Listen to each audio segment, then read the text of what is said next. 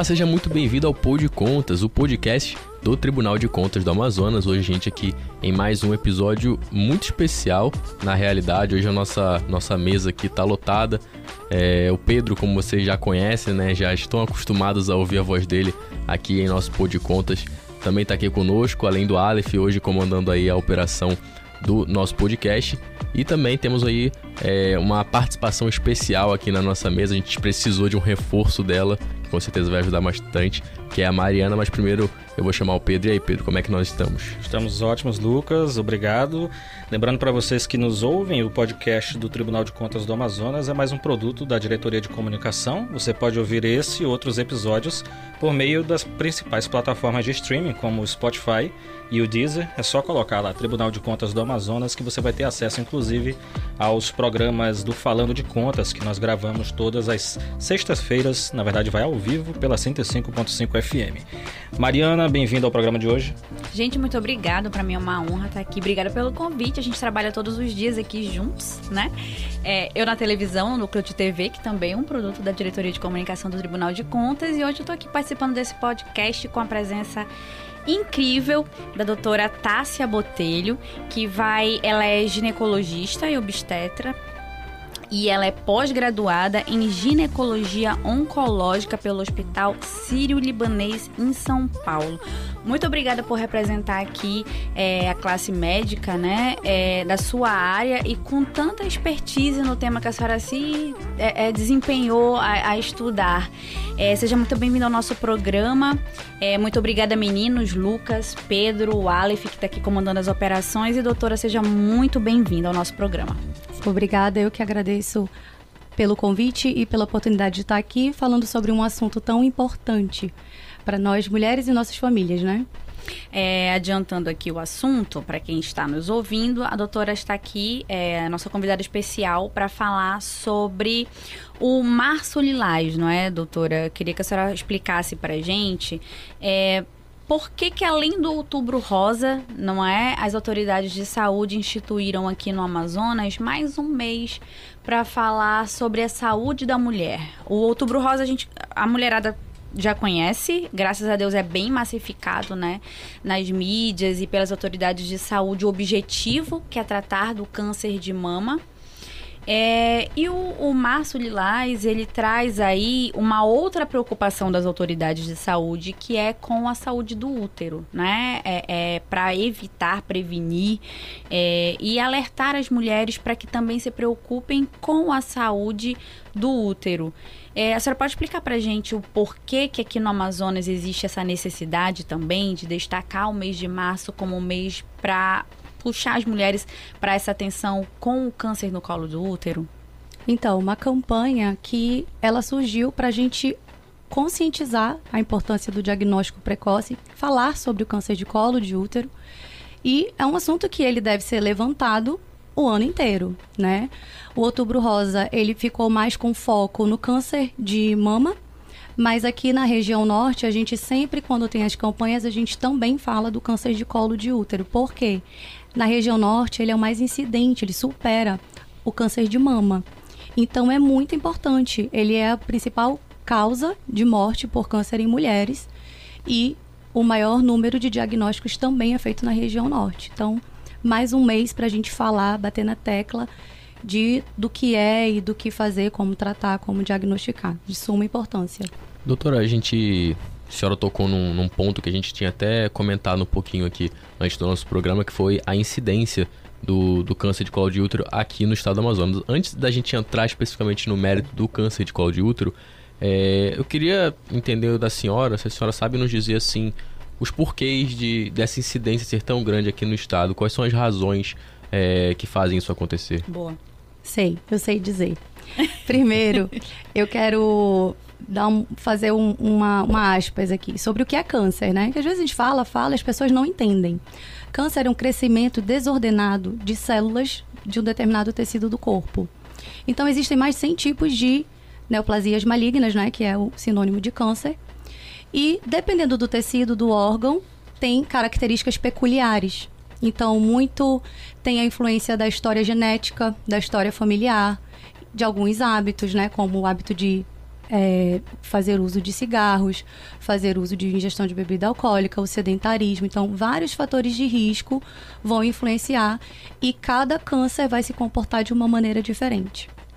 No caso do câncer de colo de útero, ele não tem essa incidência, ele não tem essa relação com a genética.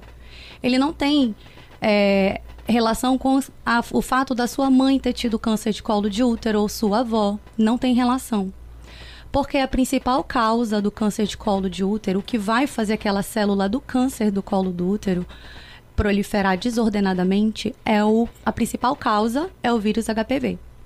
O vírus de transmissão sexual, papiloma vírus humano, ele, quando a mulher é infectada, ele vai promover muito lentamente alterações nas células do colo do útero, que essas lesões podem evoluir para o câncer de colo de útero.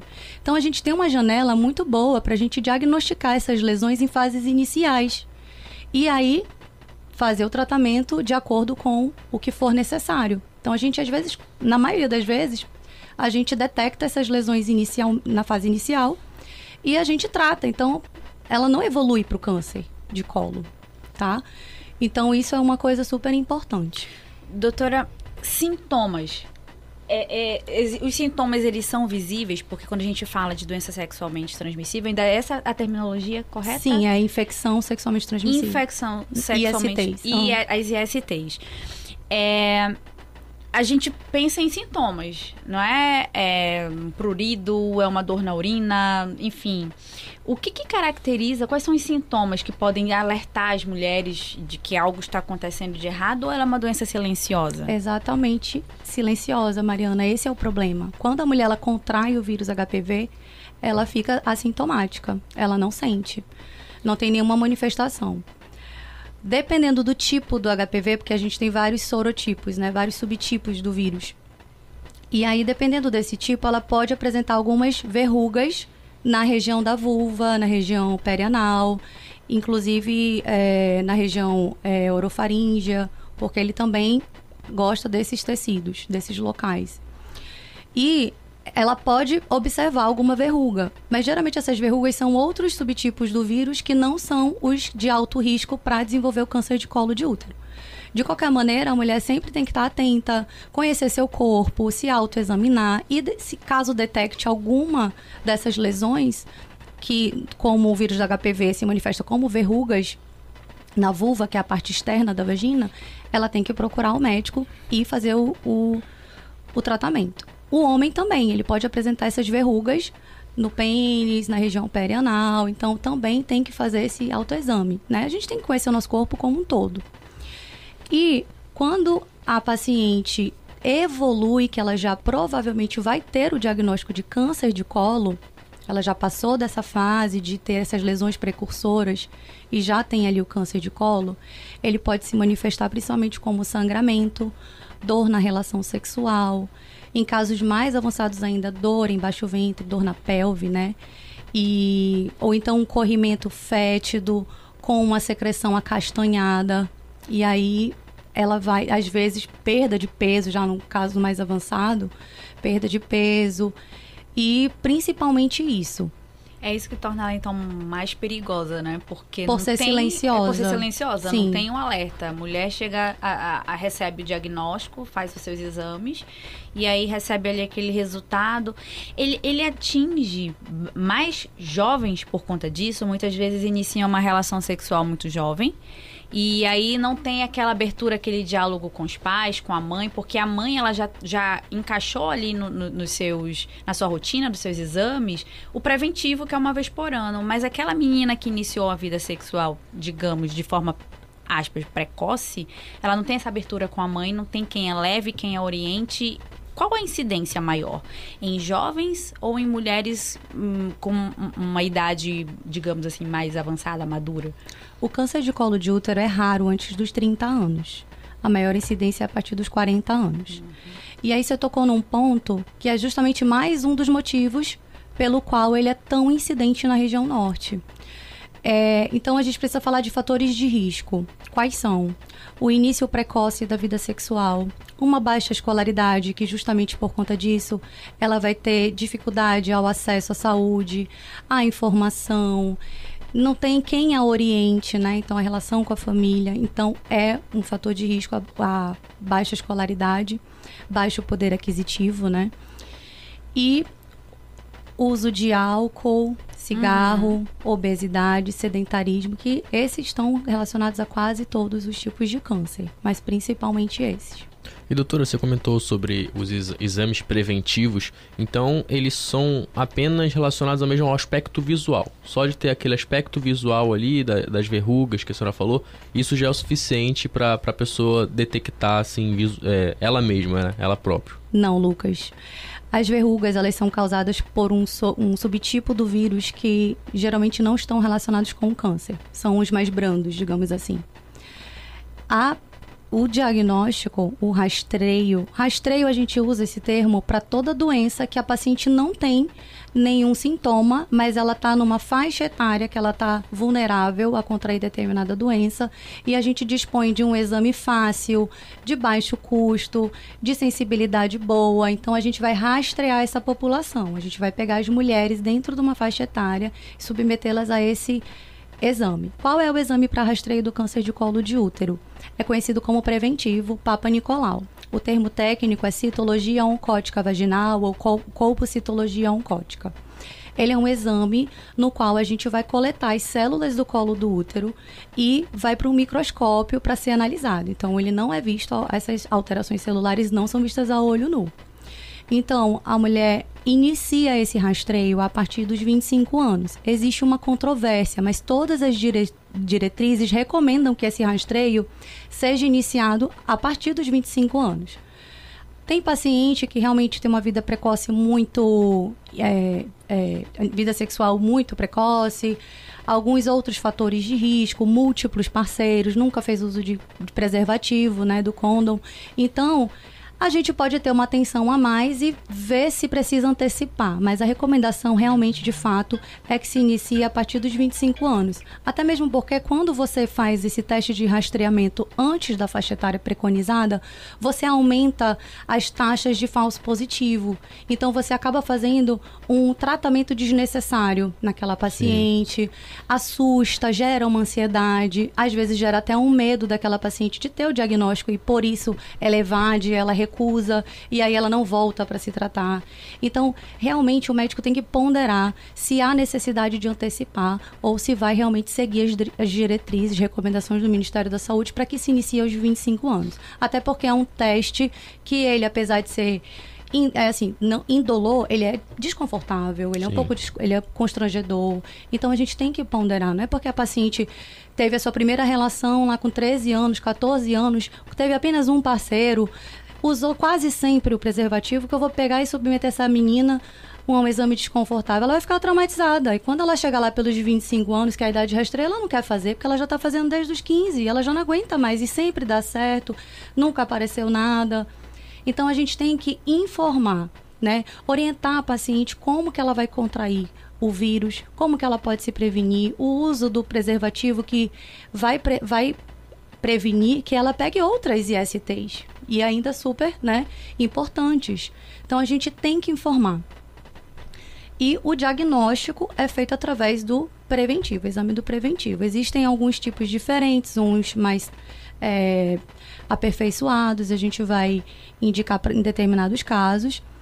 E o que é importante falar também é que esse exame do preventivo, ele tem que ser bem coletado. A paciente tem que estar com aproximadamente três dias de abstinência sexual, sem uso de preservativo, lubrifi é, preservativo, lubrificante, creme vaginal, sem sangramento, para que a gente consiga coletar bem as células. A gente usa uma espátula e uma escovinha para detectar, para tentar captar as células da parte de fora do colo e da parte de dentro, canal. O canal do colo do útero é um orifício que tem por onde, né, um acesso para o útero. O colo do útero, ele é como se fosse a porta de entrada para o útero. E a gente precisa coletar no exame do preventivo esses tipos celulares. Às vezes a gente recebe um resultado de exame que ele está incompleto, ele só veio um tipo. Então a gente também tem que se atentar para isso. O vírus HPV ele tem predileção para as células da endocéfise, da parte do canal. Então, se você coletou só da parte de fora, ele está incompleto. E se tiver uma lesão dentro do canal e eu não estou sabendo? Então, a gente tem que estar tá atento para isso também, para ser um preventivo bem coletado, com uma análise minuciosa, né? E o médico atento. E o que muitas mulheres não sabem também. Se você fizer por ano, né, dois exames anuais e ambos derem negativo, ela pode coletar de três em três anos o preventivo. Então não precisa ser todo ano. Boa informação, doutora, porque a, protocolo seguido pela maioria das mulheres é fazer o exame anual. Exatamente. E vai com um, vai com outro, coleta com um, é. coleta com outro. Então é bom você pegar ali um médico de estimação uhum. que conheça a sua história, que identifique, né? Que tenha um registro no prontuário, para que a gente oriente, porque realmente é um exame chato. Uhum. Então, não, tá, não precisa ser feito, contanto que você tenha coletado direitinho e o resultado esteja ali claramente ausência de neoplasia, ausência de lesões sugestivas de malignidade. Aí você pode coletar a cada três anos. Entendi. Doutora, só para só esclarecer aqui um, um pouquinho, que eu até fiquei em dúvida agora. Então, o correto é fazer o exame Papa Nicolau uma vez ou duas vezes por ano? Você faz uma vez, depois de um ano repete. Certo. Se esses dois que tiveram um intervalo de um, de um ano, ano, eles forem, foram bem coletados e, e negativo para neoplasia, que é o que a gente procura você pode coletar então de 3 em 3 anos. Certo. Doutora, a senhora atualmente atende na rede pública ou privada? Atendo nos dois. Nos dois. Sim. Como a senhora tem acompanhado a evolução hoje, através dessas campanhas das autoridades de saúde mesmo, vou falar aqui de Amazonas, né? É, o acesso de meninas, de mulheres à informação. Depois que se pa passou a se falar mais em saúde do colo do útero, é, prevenção ao HPV, a senhora percebeu que houve uma evolução no número de procura? Tipo, as mulheres estão procurando mais, estão levando mais as suas filhas para tomar a vacina? Como a senhora tem observado essa evolução hoje? Eu posso fazer uma pergunta Sim. que é no gancho dessa da Mariana? É só fazer um, um adendo aqui para os nossos ouvintes. O Instituto Nacional de Câncer, que é o INCA, ele estima que o Amazonas tem uma taxa de média de três vezes maior do que a média nacional para esse câncer aqui no Amazonas. Por isso é tão importante. Agora, a pergunta que eu vou pegar no, no gancho da Mariana é o seguinte: é se temos mulheres que vão fazer o preventivo e acabam por ou por falta de informação, ou por negligência, ou por medo, não dando continuidade ao tratamento, se isso acontece. Boa. Acontece muito. Às vezes elas não têm nem acesso ou não sabem onde, onde foi coletado, para onde vai essa análise, ou não tem um número de protocolo, o exame some, principalmente na rede pública, né? E apesar de que a organização dos postos de saúde é bem legal, eles fazem a busca ativa, então eles sempre estão é bem organizado. Lógico que tem muitas falhas, depende da unidade, depende do empenho de cada um. Mas eu acho que estamos caminhando para a melhora, principalmente com o avanço da vacina. É, eu vi que um, um, estudo de uns dois anos atrás sobre a cobertura vacinal contra a vacina do HPV. Já me antecipando, existe uma vacina contra o vírus HPV e contra o câncer de colo de útero, ou seja, uma vacina que previne o câncer. As pessoas têm que entender a importância disso. Então, todo mundo tem que se vacinar. Perfeito. No SUS, essa vacina está disponível para a faixa etária de 9 a 15 anos nos meninos e meninas. Uhum. Meninos e meninas. Meninos e meninas. E a gente, há, há pouco tempo, aumentou essa cobertura para as mulheres até 45 anos, salvo engano, nas mulheres imunodeprimidas, que têm alguma doença é, autoimune ou algo que faz com que a imunidade esteja baixa. Então, elas também têm acesso ao SUS. Uhum. E na rede privada, a gente tem essa vacina. A partir dos 15 anos, ela deve ser feita em três doses. E no particular, ela tem um preço bem, assim, bem caro. Então, não é acessível para todo mundo.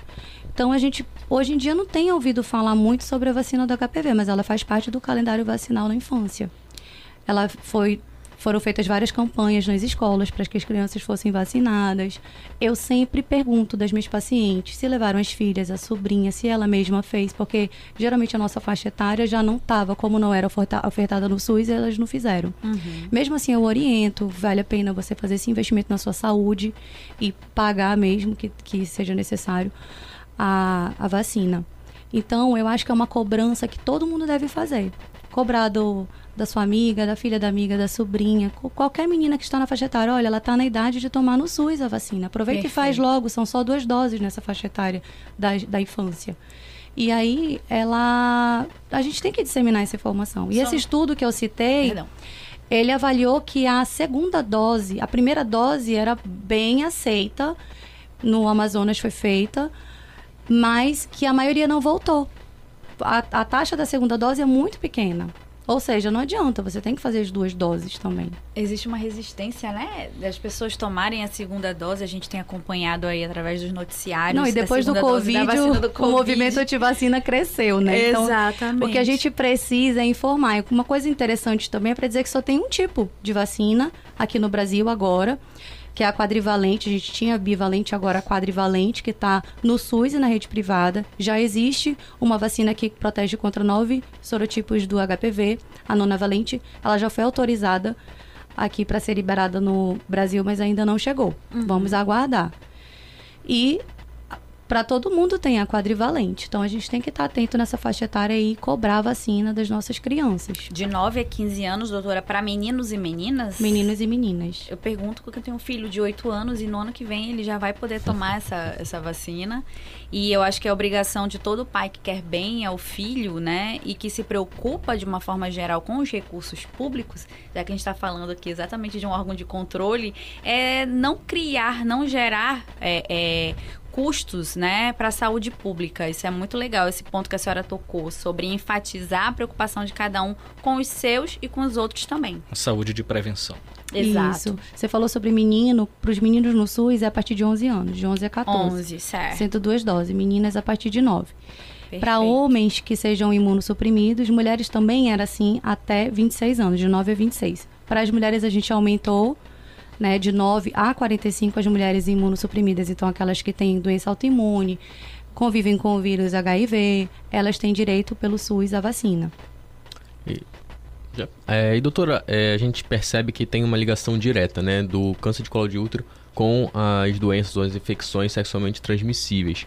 E eu queria saber da senhora se assim as ações que são feitas, ações públicas que são feitas para minimizar, para contribuir para essa diminuição desses números, dessa incidência do câncer.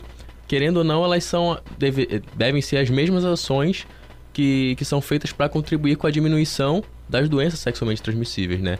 Então, investir é, nas ações contra o DST seria investir nas ações contra o câncer de colo de útero também? Com certeza, porque a principal maneira de se evitar o contágio, a infecção pelo HPV é o uso da camisinha, do preservativo.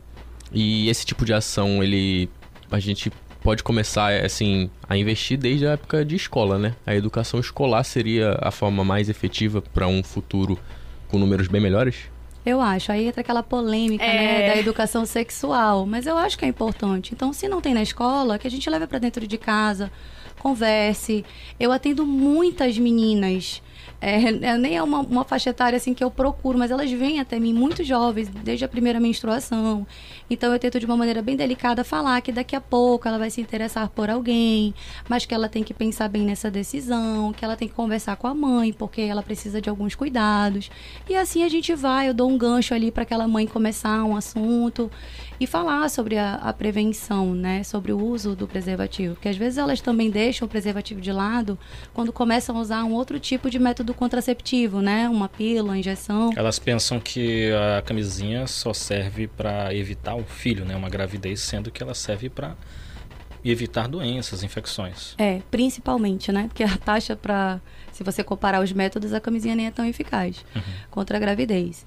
Agora, eu vejo também as, muitos adolescentes é, não preocupados. Eles não sabem é, a gravidade. Se a gente falar, ah, mas o HIV não tem cura ainda, mas você vive muito bem com ele. É, se pensa Acaba é isso normalizando, mesmo. né? Estão quase que normalizando. Então, assim, estão despreocupados. Tanto que a gente teve um aumento exponencial dos casos de sífilis, né? Que era uma doença que há muito tempo atrás já estava sob controle. Agora acho que é a mais incidente, se duvidar. Então, tudo por conta disso. Então, a gente tem que aumentar, porque não é porque não mata que você não vai ficar prejudicado. É um tratamento doloroso, é algo que mesmo que seja tranquilo, você tem que dispor tempo, você tem que abdicar de certas coisas, de certos hábitos, né? Ter uma rotina mais saudável. Então a gente tem que se preocupar com a saúde como um todo. É, doutora, fazendo uma pergunta, voltando à parte técnica. É, se a mulher, ela é identificada lá, o, que ela tem, teve contato com o HPV, necessariamente ela vai é, desenvolver o câncer? Não, às vezes ela fica só com uma lesão lá e fica em stand-by, digamos assim. Uhum. Então ela tem que é, reduzir os outros fatores de risco, né? Como os hábitos saudáveis que eu já citei: tabagismo, alcoolismo, dormir bem, ter uma dieta balanceada, controle do peso. E às vezes ela consegue. Mas quando a gente detecta determinadas lesões, eu ia falar sobre isso também, a gente faz o preventivo. Se a gente detectar algumas lesões, lesões precursoras, estas que, que podem evoluir para o câncer de colo, a gente tem um outro exame, já não é um exame de rastreio, mas é um exame que melhora a gente visualiza essas células, que se chama colposcopia. Então, dependendo do, da alteração no preventivo, a gente encaminha para colposcopia. Através da col- colposcopia, a gente tem um exame é, mais minucioso e a gente tem a possibilidade de fazer uma biópsia direcionada. A gente vê a lesão e tira um pedacinho daquela lesão mesma e ela vai para análise histopatológica. E aí vai vir um, um diagnóstico definitivo, né, que é o mais preciso, dizendo qual o tipo de lesão. Dependendo do tipo de lesão, que antigamente se falava NIC 1, NIC 2, né, ainda é, com, é dessa, dessa maneira, lesão de alto grau e baixo grau. Se ela for NIC 1, a conduta expectante. Se for NIC 2 ou 3, a gente pode fazer a retirada dela. Um procedimento pequeno, feito pode ser feito até via ambulatorial. E a gente tira o pedacinho que contém toda aquela lesão. E aí a paciente segue com o rastreio é, a cada ano ou a cada três anos, dependendo de como for o resultado. Era isso que eu ia perguntar da senhora. É... O, que, o que é o tratamento? A partir do momento que é identificado, como a senhora falou agora pra gente, como é que é o tratamento para essa, pra essa mulher que descobre que tá com HPV? A ideia do preventivo é a gente pegar essas lesões antes de virar câncer. Uhum. Então, ela tem uma evolução bem, bem, bem demorada, em torno de 5 anos. Então, para a paciente ter câncer de colo, ela tem que ter muito tempo sem ter feito esse acompanhamento ou ter tido alguma outra é, intercorrência, Ou digamos ter, assim. ou ter descuidado no tratamento em si dessas microlesões, né? Pois é, eu não gosto nem de falar um descuido, porque às vezes a paciente é vítima, né? Sim. Eu já peguei muitos casos. Outro dia eu fui examinar uma paciente e ela já sangrava, jorrava. Eu não sabia como o que fazer para conter o sangramento, porque ela ia várias vezes ao serviço de, ao, do pronto atendimento e passava um anticoncepcional. E eu perguntei: alguém examinou você? Não. Então, assim, é complicado porque ela não, não foi negligente. Ela procurou um atendimento, infelizmente. Foram negligentes com ela. Infelizmente, eu, eu tenho que dizer isso, né? Então, assim, muitas vezes isso acontece aqui na nossa cidade também. Então, eu, eu gosto de falar, e é essa a ideia também do Março Lilás, da gente conscientizar os profissionais, né? Não é porque tá sangrando que você não pode fazer uma ultrassonografia. Não é porque tá sangrando que você não vai examinar. A gente tem o exame especular, que é aquele bico de pato que falam, né? Que a gente introduz na vagina para ver o colo. Então a gente pode fazer isso no atendimento com uma paciente que chega sangrando, um toque vaginal. Então a gente consegue, a gente tem que dar assistência. Agora, doutora, para fazer esse tratamento que a Mariana citou, é, só para a gente deixar claro para o ouvinte, aquele mais leigo, qual a primeira parte? É o atendimento primário na, na- nos postos, nas UBS? Postos de saúde UBS. Onde buscar o ginecologista para fazer isso? Hoje em dia é a própria enfermeira que coleta o preventivo, muitas vezes. E, inclusive, vou dar uma sugestão aqui: esses laboratórios conhecidos aqui na cidade, eles têm uma técnica que coleta também. Então, às vezes, você só precisa de um pedido médico e vai lá coletar o exame e leva para o seu médico. Eu digo isso porque é mais prático. Às vezes, você não consegue um tempo na agenda Uma vaga. uma vaga ou encaixar seu tempo com o seu médico. Então, pode ir num desses laboratórios e pedir, até mesmo se for para pagar, o custo não é alto. Às vezes eles fazem até promoções de pacotes de exames. Para as mulheres eles fazem também. Isso, só é importante que você pegue o resultado, obviamente, confira, leve, leve para o médico conferir se está completo. Aquela situação que eu falei de ter pelo menos dois tipos de, de amostras ali de células. Ok. Fez a primeira parte. Foi identificado a partir desse preventivo uma microlesão. Agora, para onde ela vai ser encaminhada? Continua no primário ou passa para um, um, hospital, alguma coisa? Porque o meu ponto é, tendo o, a saúde pública aqui do Amazonas como referência, em que ponto que ela chegaria, por exemplo, numa FCCOM, por exemplo, que é um tratamento mais específico? O FCCOM você precisa ter o diagnóstico de câncer. Sei. Então, para chegar lá é só quando passar por toda essa transição, né? Então, ela faz. Se tem uma lesão inicial que tem a indicação de fazer a colposcopia, ela vai ser encaminhada para esse exame. Esse exame geralmente tem nas policlínicas. E é o exame que eu falei que vai ser é, feito com uma melhor é, visualização do colo. E, se possível, se necessário, é coletada a biópsia. Então, através desse resultado da biópsia, a gente define se há uma lesão que precisa ser tirada ou acompanhada. Se for uma lesão que precisa ser tirada, a gente, dependendo da localização e do tamanho da lesão, a gente faz alguns procedimentos que tira só um pedacinho do colo, digamos assim. Que é a exérese da zona de transformação ou, se necessário, a conização. Conização você já tira uma. como se fosse um cone do câncer do, da lesão do colo e tira um pouquinho do orifício do, do canal endocervical. E aí a gente vai avaliar se foi realmente, no, através do estudo patológico, se aquela lesão foi toda retirada. Se foi toda retirada, legal, seguir com o acompanhamento através do preventivo, se necessário, e volta para todo aquela, aquele fluxo, né? Doutora, é possível chegar no extremo da esterectomia? Esterectomização? Gente, sim. Seria? A gente faz em casos de lesão de câncer inicial, nas fases iniciais. Porque chega um determinado momento que já tem uma disseminação para a pelve, para os paramétros, que é o, os ligamentos que ficam ao, ao, lado do útero, comprometimento de linfonodos, ou até mesmo disseminação à distância. Então, dependendo do estágio que a gente, quando dá o diagnóstico, a gente tem que fazer o estadiamento. Dependendo do estadiamento, se for em fases iniciais, a gente pode sim retirar só o colo do útero ou o, a esterectomia total. Caso já esteja numa fase mais avançada, o tratamento é feito com radioterapia e quimioterapia. Doutora, quando a gente fala de câncer, a gente sempre é, tem uma preocupação maior, né? Só o nome já assusta muito.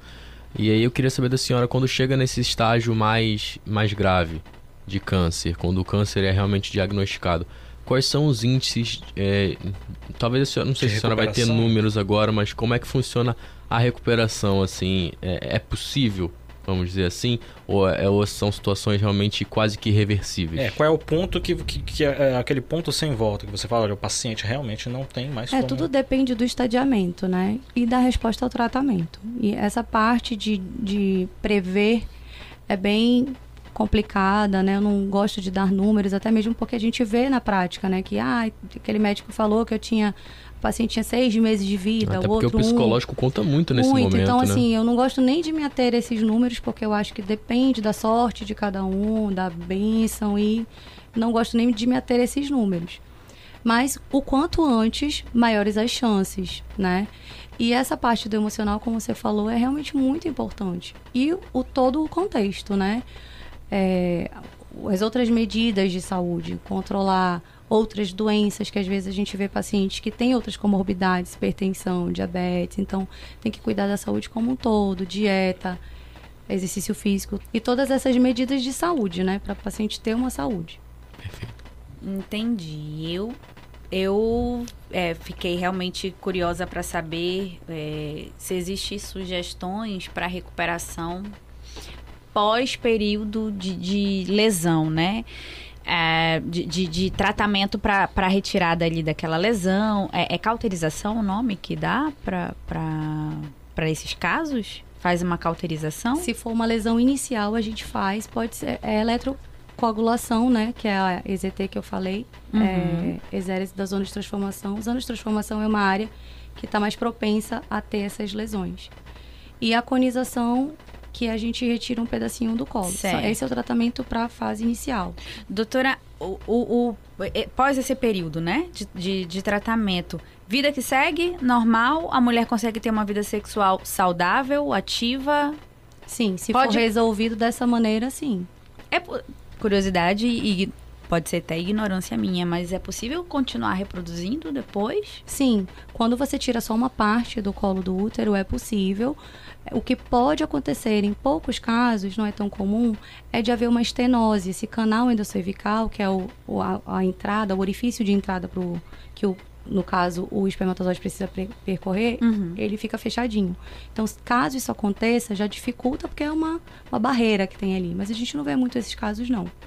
E quando a mulher faz esse esse procedimento que é retirado uma parte do colo, quando ela engravida, ela pode aumentar, ela pode ter um aumento na chance dela ter um parto prematuro, desse colo ceder, desse colo abrir. Então é importante ela falar isso no pré-natal, caso ela tenha sido submetida a esse tratamento, para que o médico defina eh, se ela precisa fazer um procedimento, que é, no caso, dar um pontinho ali no colo do útero para segurar o feto. Esse procedimento se chama, se chama cerclagem, Ah, entendi. que é Ah, quando eu- o colo uterino tá curto. É, eu, eu entendo, assim, porque 35 anos, quando existe a possibilidade, né, de uma mulher desenvolver o câncer no colo do útero, 35 anos, tem mulheres hoje em dia Sim, que é não, não- não faixa- tiveram é a faixa filhos ainda, a fase sim. reprodutiva, e que a mulher é, é, pode perfeitamente. Hoje em dia, as mulheres no Brasil estão procurando ter filhos um pouco mais tarde, né? A gente Sim. tem observado bastante isso, que existe agora houve um amadurecimento para essa questão do planejamento. 35 anos é o auge da vida profissional de uma mulher hoje em dia. Assim, e aí, né? aí entra naquele aspecto que eu falei. Se você inicia o rastreamento muito precocemente, antes da faixa etária preconizada, você aumenta a taxa de falsos positivos e você faz procedimentos desnecessários. E aí você pode repercutir, como nesse caso, na, na reprodução, na vida reprodutiva dessa mulher. Então a gente realmente tem que ter parcimônia nessa, nesse momento. Uhum, curiosidade aleatória. é, é, existem casos em que as mulheres podem ter o câncer de colo do útero, é, na verdade a infecção, né, por, por HPV, é, de um parceiro fixo, do parceiro, do marido, do companheiro.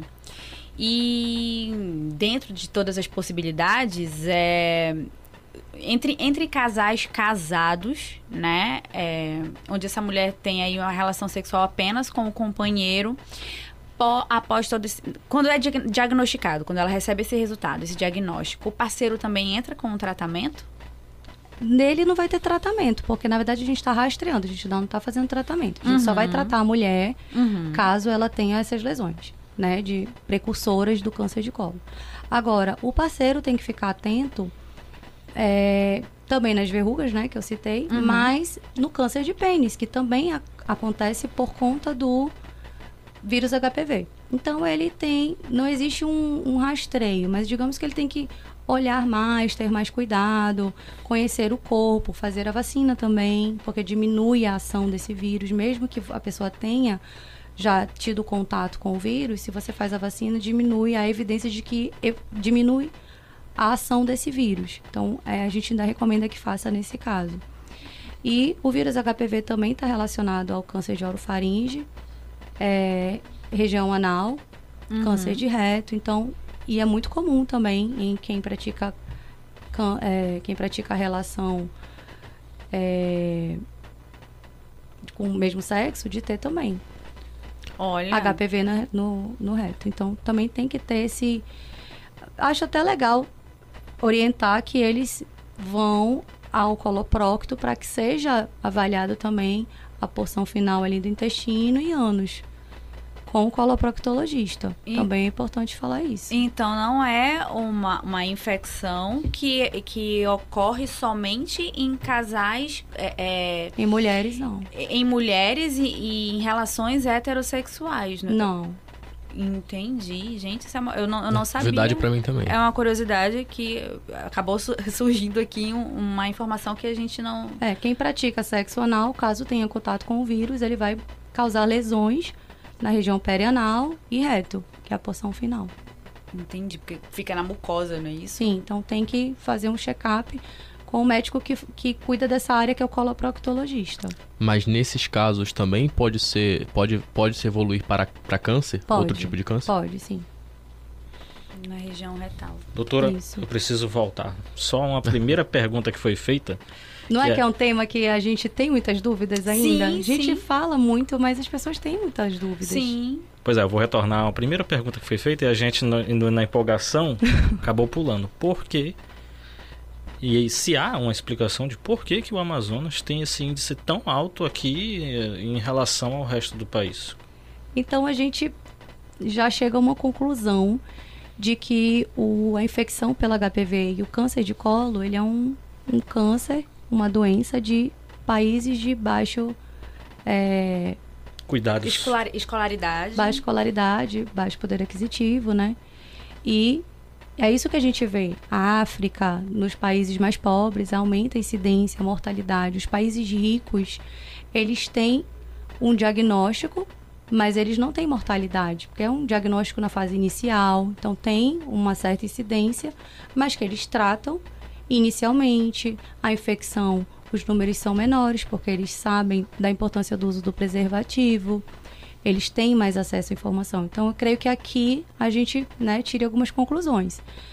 A gente não está, ou a gente não está passando essa informação da maneira adequada, as, as pessoas não recebem da maneira adequada, não usam preservativo, início da vida sexual muito precoce sem os cuidados, né? Porque a gente não tem uma idade para começar, mas a gente tem que orientar e que, se, que seja iniciada com os devidos cuidados. Então, sempre orientar o uso do preservativo, que é como vai prevenir. Quebrar alguns tabus, inclusive, né, de família. Exatamente. Que pensa assim, não, a minha filha, ela foi bem criada, logo ela provavelmente não está tendo relação sexual, quando na realidade, mesmo que ela não estivesse, ela deveria ter essa informação, né, de como se cuidar, como se prevenir sobre essas coisas. Exatamente. E acesso à saúde, né? Então, acesso à informação, à saúde, orientação, hábitos saudáveis. Enfim, a gente tem, né, nas- nos postos de saúde, eh, são ofertadas as- os preservativos, tanto masculino quanto feminino. Você entra na OBS, tem falando sobre a vacina. A gente tem que falar mais sobre a vacina. É uma vacina que cura. Que, que, que pode, pode erradicar, pode tornar o câncer de colo de útero uma doença rara. Então a gente tem que falar sobre a vacina. É a nossa principal arma. E agora, com esse movimento anti-vacina ganhando força, fica mais difícil. Eu tenho tido muita resistência dos das minhas pacientes. Não existe uma procura, né? Acaba que a gente recai na- no assunto baixa escolaridade, porque não tem informação dentro de casa. Na escola, a escola atende, às vezes, é, as reivindicações, reivindicações de algumas famílias que não querem tratar daquele assunto no seio familiar. A escola acaba tendo, criando uma resistência com essa. E quando não há demanda é, é, dentro das escolas, aí existe uma baixa procura também nos postos. Porque, como a Isso. senhora falou, a informação está lá. É, existe o abastecimento através de- do- das autoridades de saúde do preservativo, dos métodos contraceptivos, mas não há procura. Isso, eu acho também que a gente deveria é, ter mais cuidado com a região norte e ver que a gente não está num cenário igual ao restante do Brasil. Então, aqui era de se pensar em aumentar a faixa etária é, que tem acesso à vacina pelo SUS. A gente tem que aumentar, porque 15 anos a paciente, a, a, a menina não sabe nem para onde vai. A Sim. mãe que tem que estar Sim. ciente de que ela tem aquele período ali para fazer. E às vezes a menina também dá uma, uma, uma escapada, não quer fazer vacina por causa do medo da, da injeção e tudo. Mas a gente tem que dissipar essa informação, sem dúvida, esse é o principal. Antes da do nossa gravação do podcast aqui, eu realmente você vê só a questão da alta mortalidade, né? Aí você tem uma ideia de, nossa, esse câncer ele realmente ele é muito avassalador. Só que conversando com a doutora aqui, você percebe que tem todo um processo de anos e anos de Exatamente. desenvolvimento em que ele poderia ter sido evitado, tratado, né? A gente tem muita oportunidade de agir. E aí a gente chega nesse momento. Para você estar num, com um estado que fica com a, a média de mortes três vezes maior do que a média do Brasil, é porque há muito, muita falta de cuidado e muita desinformação ainda. Exatamente. Perfeito. Essa foi a doutora Tássia Botelho, ginecologista obstetra. Eu nem perguntei Mais alguma pergunta? Satisfeitos? É, Tô, tô satisfeita. Eu Fiquei fui satisfeito. perguntando aqui, instigando por causa da curiosidade também. Como a gente estava falando, os exames das mulheres acabam que caem na rotina e a gente não tem aquele tempo de ter uma conversa olho no olho com o médico, de perguntar, de tirar as dúvidas, né? E recorrer muitas vezes ao Dr. Google não é uma boa ideia. Não, é. É, e, e, na verdade, o assunto de saúde ainda é algo que precisa ser. A educação dele precisa ser melhorada e muito. Porque às vezes a gente aqui na correria do dia a dia esquece de, de consultas simples, né? Às vezes é ali um alergista que você faltou, que você deveria ter ido. Algo assim, eu falo por mim, né? Porque semana passada eu não fui no alergista que eu deveria Homens. ir. Porque Homens. por causa da correria. E aí, quando é um assunto que tem uma gravidade muito maior, mas que por não ser assim tão recorrente quanto é uma alergia, quanto é uma dor na garganta, as pessoas acabam deixando passar batido e poderia ter sido evitado É. e acaba se tornando algo Olha, eu muito estou mais com, grave. estou com um probleminha, até doenças que têm é, sintomas, que vão ser sintomas mais fracos, e a pessoa pensa, não, eu acho que é- esse sintominha aqui dá pra ir passando, dá pra ir levando, dá pra ir levando, quando você vai ver. Imagino que nem dá sintoma, que é Pois o é, fase exatamente. inicial, né? que é uma doença silenciosa É. e o que ficou foi muito importante em ser ressaltado aqui que a doutora Tássia muito bem falou, HPV não é um problema só de meninas. Não, é. Mães de meninos também devem levar seus filhos aos postos de saúde. Tá aí, tá no SUS. É, tem acesso, todo mundo tem direito. É um acesso que é fácil e rápido. é? E é um direito também. Então, atenção, mães de meninos e meninos também, né? Meninos que já têm um certo entendimento, que estão dentro dessa faixa etária que é, é coberta pela, pelo SUS, que lembre suas mães, seus pais, avós responsáveis. E né? lembrando que fora da faixa etária, a vacina está disponível na rede privada e que é de suma importância que seja feito também. Perfeito. Existe um lembrar. custo, mas é um custo para a sua saúde. Exato. Na verdade, se trata de um investimento, Um né? investimento, a gente falar de um exatamente. custo quando é Vale algo para tratar na prevenção. É isso aí. Perfeito, é isso mesmo, Mari. É, doutora Tássia, muito obrigado pela sua presença aqui conosco. Lembrando que a presença da Tássia Botelho, ela foi sugerida pela, por uma ação da Diretoria de Saúde aqui do Tribunal de Contas, em nome da diretora de saúde, Camila Bandeira, que sempre conta com o nosso auxílio e a gente também conta bastante com o auxílio deles para promover ações aqui no Tribunal de Contas do Amazonas em prol da saúde pública e dessa vez aí tratando sobre o tema Março Lilás. Doutora Tássia, o microfone agora está aberto para suas considerações finais. Obrigado novamente pela sua presença e sinta-se à vontade sempre que precisar da gente, sempre que quiser contar com a gente, as portas estão abertas. Obrigada, obrigada pelo convite. Eu espero ter sido bem didática, que não tenham restado dúvidas, mas me coloco aqui à disposição para caso tenham algumas considerações, eu sou todo ouvidos. Obrigada pelo convite. Eu percebi que a senhora também é bastante ativa nas redes sociais em relação a esse tema, então se a senhora quiser divulgar suas redes sociais aqui também, fique à vontade. Certo, o meu Instagram, que é onde eu me concentro mais, é arroba doutora Tássia Botelho. Tô seguindo aqui já. Obrigada, Mari. Pedro, obrigado Podem mandar perguntas lá, que eu sempre tô de olho e respondo. Pedro, obrigado pela sua presença aqui conosco também. Obrigado, Lucas. Obrigado, doutora. Inclusive, se quiser fazer outras edições no futuro, temos vários assuntos de saúde da, da mulher, né, que podemos falar. E também agradecer aqui a Mariana pela presença. Presença sua ilustre da Mariana. né? estreia aqui no podcast, no Pod Contas. Muito obrigada, eu que agradeço pelo convite, meninos. É sempre um prazer, uma honra dividir com vocês a bancada e dividir com vocês o microfone sempre que possível. Eu que agradeço e agradeço também a figura da doutora, que foi esclarecedora. Muito obrigada por todas as informações. Obrigada. É, obrigado para você também, ouvinte, que está nos acompanhando, que sempre nos acompanha pelas diversas plataformas do Tribunal de Contas. Pedir para continuar nos acompanhando aí. A gente tá, tá no Twitter, no Facebook, no Instagram. A gente está com a nossa rádio web no portal do TCE, o www.tce.am.gov.br. Lá você pode acompanhar nossa programação 24 horas e, é claro, nas nossas plataformas de streaming. Obrigado pela sua audiência e até a próxima.